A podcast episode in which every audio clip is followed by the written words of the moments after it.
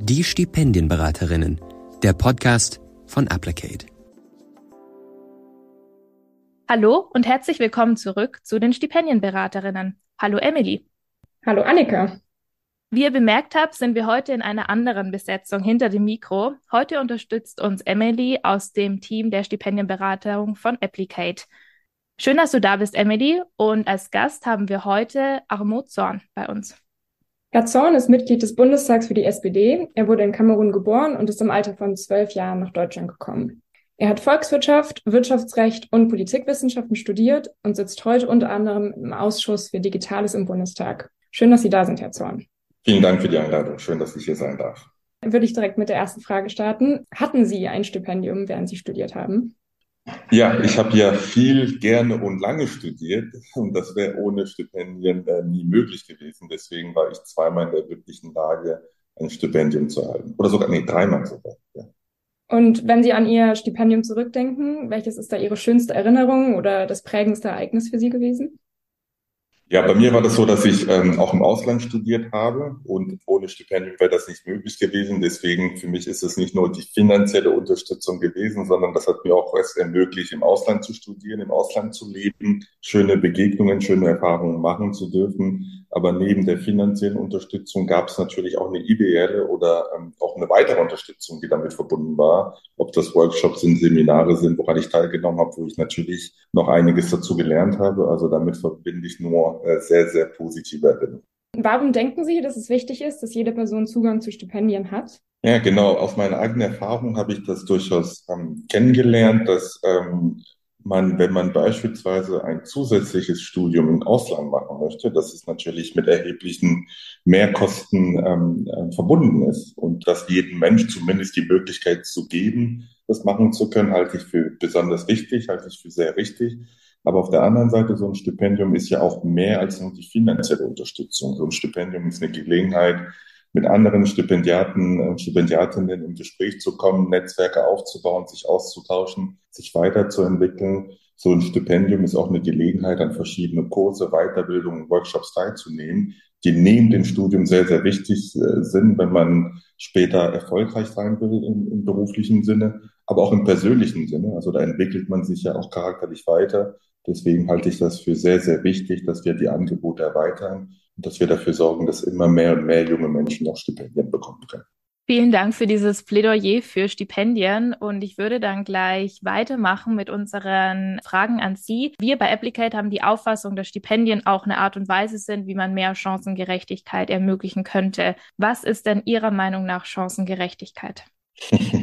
Ja, darüber könnte man sicherlich den ganzen Tag ähm, diskutieren und auch ähm, mehrere Abende damit verbringen, sich darüber auszutauschen. Ich will es aber gar nicht äh, verkomplizieren, sondern ich will es ähm, versuchen, so greifbar wie möglich zu machen. Für mich ist Chancengerechtigkeit die Möglichkeiten, die eine Gesellschaft, insbesondere diejenigen ähm, zur Verfügung stellt, die sie aufgrund von bestimmten Merkmale, ob das jetzt Geschlecht ist, ob das jetzt soziale Herkunft ist und so weiter und so fort, um dafür zu sorgen, dass sie ähnliche Chancen haben. Die, eine Gleichheit der Chancen halte ich nicht für möglich, das werden wir nicht erreichen, aber um zumindest dafür zu sorgen, dass sie ähnliche Chancen haben wie andere, die von Geburt an oder die vom Hause aus natürlich in der privilegierten Situation sind, alle diese möglichen Faktoren zu haben. Und vor diesem Hintergrund, welche Rolle spielt Ihrer Meinung nach die soziale Herkunft einer Person für deren späteren Lebensweg? Ja, die spielt nach wie vor bei uns in Deutschland immer noch eine zu große Rolle. Ähm, es gibt verschiedene Studien, die das belegen, dass der soziale Aufstieg in Deutschland traditionell schon immer schwierig war und von Jahr zu Jahr schwieriger wird. Die soziale Durchlässigkeit bei uns ist sehr, sehr, sehr ähm, eng, ehrlich gesagt. Und ähm, wir leben in einer Gesellschaft, wo die Menschen, die besonders viel haben, immer mehr und mehr bekommen und diejenigen, die weniger haben, auch äh, dabei bleiben. Also die Schere zwischen Arm und Reich immer auseinandergeht. Umso wichtiger ist es, dass wir durch Bildung ähm, einen sozialen Aufstieg ermöglichen, dass wir durch Bildung äh, den Zugang zu anderen gesellschaftlichen Gruppen, zu anderen sozialen Klassen ermöglichen, um tatsächlich ihren Weg zu gehen. Und nur so können wir auch dafür sorgen, dass Leistung sich lohnt. Weil zur Wahrheit gehört nun mal, wenn ich in einem Haushalt geboren werde, wo keiner bei mir studiert hat beispielsweise, oder wo meine Eltern ähm, aus sozialen schwierigen Milieus kommen, dann fehlt mir von klein auf nicht nur ähm, Vorbilder, aber von klein auf fehlt mir auch die finanzielle Unterstützung und auch die Unterstützung vielleicht bei Hausaufgaben und all, alles Mögliche, was dabei entscheidend ist für meinen für meinen Erfolg. Das heißt, ich kann mich so viel, wie ich will, anstrengen. Der gesellschaftliche Aufstieg, der soziale Aufstieg wird mir nur bedingt gelingen. Und deswegen brauchen wir da auch äh, mehr Chancengerechtigkeit und deswegen brauchen wir auch mehr Stipendien, die dort für einen Ausgleich sorgen können. Ich würde jetzt gerne mehr eingehen zu Ihrer Tätigkeit im Bundestag, vor allem im Ausschuss für Digitales, denn dort steht natürlich das Thema Bildung auch immer wieder auf dem Programm. Inwiefern sehen Sie denn weitere Probleme, die vor allem entstanden sind durch Covid oder die Covid gezeigt hat, die es vielleicht vorher schon gegeben hat?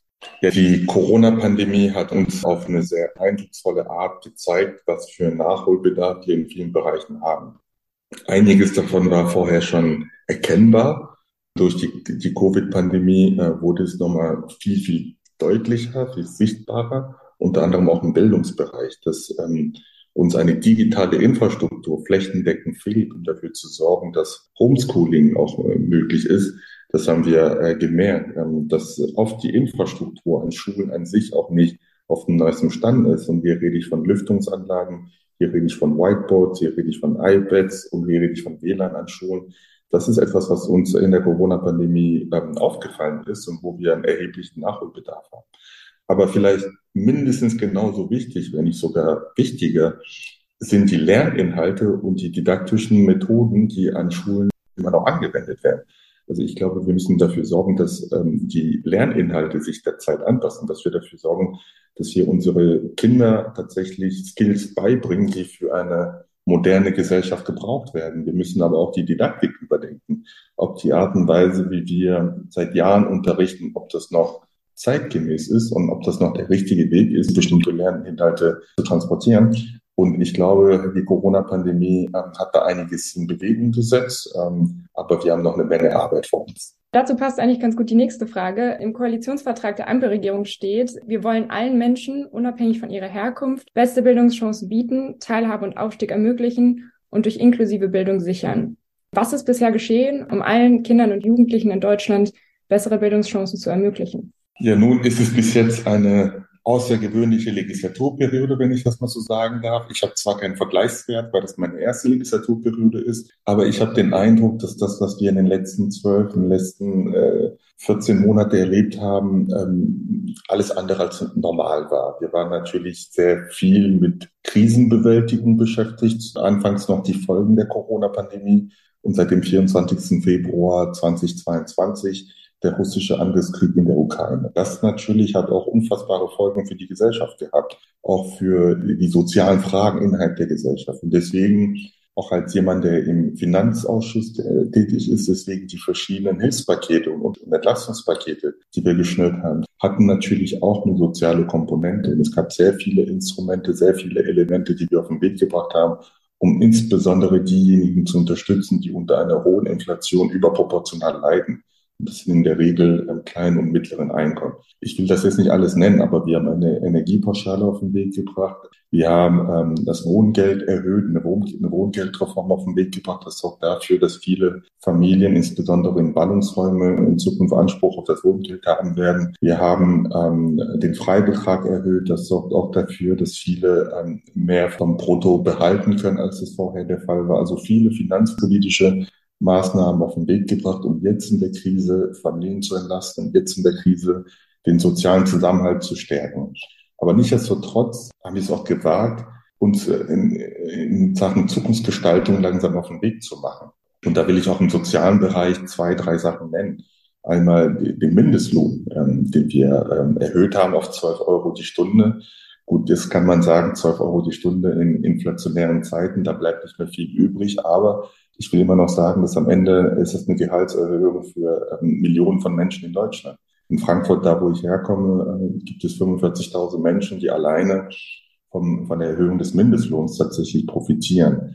Wir haben aber auch das Thema Hartz IV komplett reformiert und ein neues Bürgergeld auf den Weg gebracht. Auch da eine sozialpolitische Reform, wo es gar nicht nur darum geht, ähm, mehr Sozialleistungen zu ermöglichen, sondern Langzeitarbeitslosen die Möglichkeit zu geben, perspektivisch wieder auf den Arbeitsmarkt zu kommen Und bei Hartz IV muss man da, oder beim ähm, Arbeitslosengeld II muss man das immer wieder sagen, dass es nicht nur ein tragisches Fall ist für die Eltern, sondern oft auch für die Kinder. Und deswegen äh, war das auch wichtig, ist es auch wichtig, dass wir Hartz IV vom Kindergeld getrennt haben und dass wir dafür sorgen, dass Kinder, die eigentlich nichts mit dem Hartz IV-System zu tun haben, auch nicht dort ähm, geraten. Aber ich will nicht da aufhören. Wenn ich, wenn ich will, will ich dann doch im Hinblick auf Bildung ähm, einen Punkt erwähnen, was wir schon in der letzten Legislaturperiode gemacht haben und woran wir noch sind. Wir haben mit dem Digitalpakt 2.0 Gelder zur Verfügung gestellt für die Modernisierung der Schulen. Da wird es nicht an Geld scheitern, weil wir gesagt haben, äh, die Schule ist ein Ort, wo Kinder zusammenkommen, wo Kinder sehr viel Zeit miteinander verbringen und es ist auch eine Zeit, die sehr prägend ist für den Weiterverlauf des Lebens. Deswegen ist es eigentlich geboten, dafür zu sorgen, dass diese Schulen modern sind, dass es dort nicht an digitalen Infrastruktur fehlt, um die neuesten Inhalte tatsächlich den Kindern beizubringen. Fairerweise muss ich auch dazu sagen, dass wenig oder nicht die Mehrheit von diesen Mitteln bis jetzt auch abgerufen wurden. Das hängt viel damit zusammen, dass die Kommunen, die ja bei der Planung in der Federführung sind, dass es oft dort an Kapazitäten fehlt. Also das Geld ist zwar da, aber auf kommunaler Ebene fehlt es einfach an Planungskapazitäten, um das Geld sinnvoll zu verplanen. Und das sind so Themen, wo wir gerade im Austausch sind mit verschiedenen Kommunen, mit verschiedenen Bundesländern, um zu schauen, wie können wir vielleicht nochmal von der Bundesebene aus noch stärker unterstützen, um dafür zu sorgen, dass das Geld, was da ist, sinnvoll eingesetzt wird und sinnvoll verplant.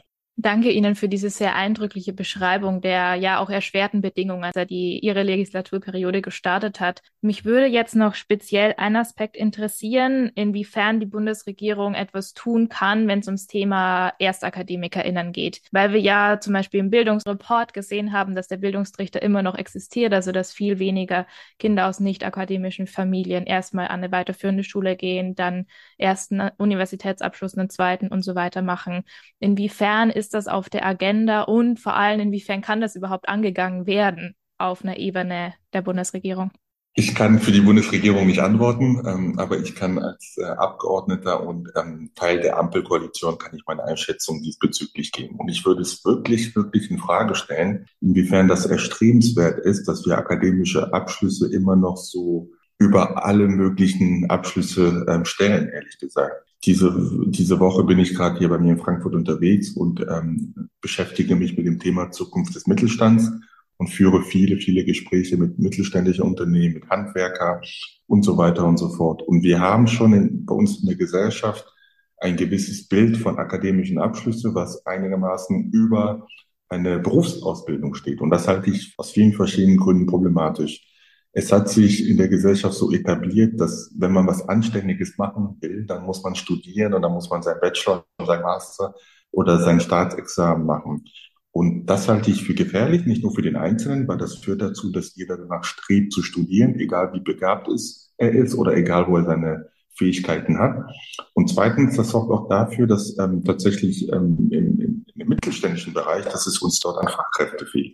Und wer sich mit der deutschen Wirtschaft auseinandergesetzt hat, weiß, dass wir unsere äh, Wettbewerbsfähigkeit jahrelang darauf basiert hatten, dass wir einen sehr aktiven und sehr innovativen Mittelstand hatten. Und es droht, diese Wettbewerbsvorteil zu verlieren, weil es auch einfach dort an Fachkräfte mangelt, weil es dort auch an ähm, Nachfolge äh, mangelt, um bestimmte familiengeführte Unternehmen zu übernehmen. Und das halte ich schon für gefährlich. Deswegen, ja, es muss möglich sein, wer studieren will, und wer das auch kann, will ich auch mal dazu sagen, soll das machen.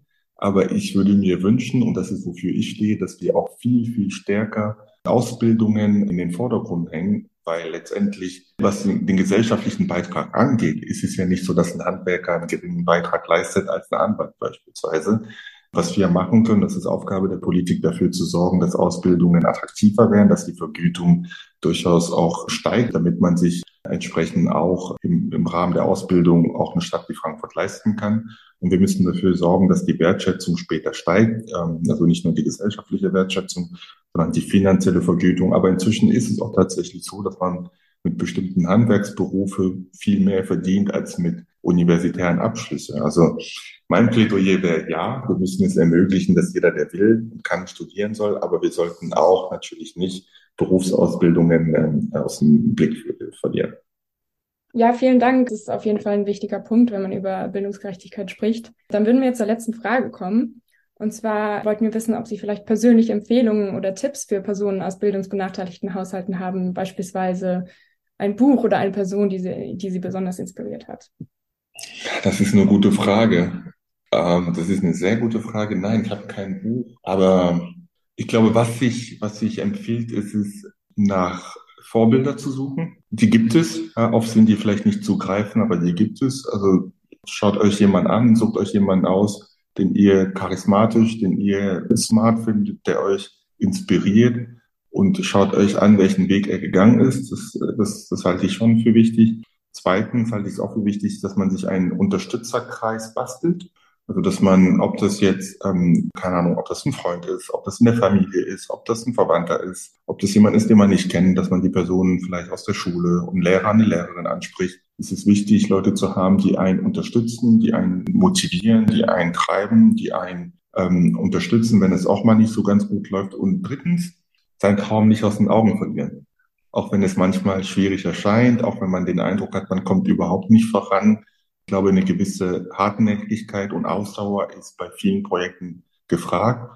Ich glaube, wenn man äh, für etwas brennt, und darauf kommt es am Ende an, wenn man Leidenschaft hat, für etwas brennt und sagt, das will ich gerne machen, das ist mein Thema, das möchte ich gerne erreichen, dann muss man auch eine Weile dranbleiben. Dann muss man das auch aushalten, dass vielleicht alle anderen sagen, du kannst es nicht oder warum machst du das oder du verlierst deine Zeit. Da muss man es eine Zeit lang aushalten, wenn es wirklich deine Leidenschaft ist. Und letztens Scheitern ist okay. Ich glaube, wir, wir haben leider in Deutschland eine Gesellschaft, wo ähm, wir noch nicht einen souveränen Umgang mit unseren Fehlern haben. Also so eine Fehlerkultur fehlt mir noch so ein bisschen. Ich finde, Scheitern ist absolut okay. Wichtig ist, die richtigen Schlüsse daraus zu ziehen. Das ist in Ordnung, dass ich ein Studium anfange und dann breche ich es ab, weil ich nicht mehr vorankomme. Das ist in Ordnung, dass ich ein Jahr lang irgendwie etwas nicht gebacken bekomme, weil ich zweifle oder weil ich irgendwas anderes mache und so weiter. Entscheidend ist, ist, was ich aus dieser Erfahrung ziehe und wie ich es schaffe, das in positive Energie umzuwandeln, um den nächsten Schritt besonders erfolgreich zu gestalten. Vielen Dank für diese hoffentlich hilfreichen Tipps für die Menschen, die uns gerade zuhören. Vielleicht werden einige von euch dazu motiviert, weiter ihren Traum zu verfolgen. Ich danke Ihnen ganz herzlich, Herr Zorn, für diese Perspektive äh, von einem Mitglied des Bundestags auf das Thema Chancengerechtigkeit und Bildung. Das ist uns natürlich sehr am Herzen, dass wir auch als eine Organisation, die eher aktivistisch unterwegs ist, mit der anderen Seite in den Austausch tritt, weil wir arbeiten ja schließlich auf das gleiche Ziel hin, eben, dass es mehr Chancengerechtigkeit gibt. Alle Informationen, die jetzt im Podcast genannt wurden und die hilfreich für euch sein könnten, die stellen wir euch natürlich in den Show Notes zur Verfügung. Vielen Dank fürs Zuhören und bis zum nächsten Mal. Danke. Tschüss. Idee und Umsetzung Nicole Hessberg und Annika Scharnagel. Mit Unterstützung von Domi, Pia, Jan, Lionel und dem Team der Stipendienberatung von Applicate.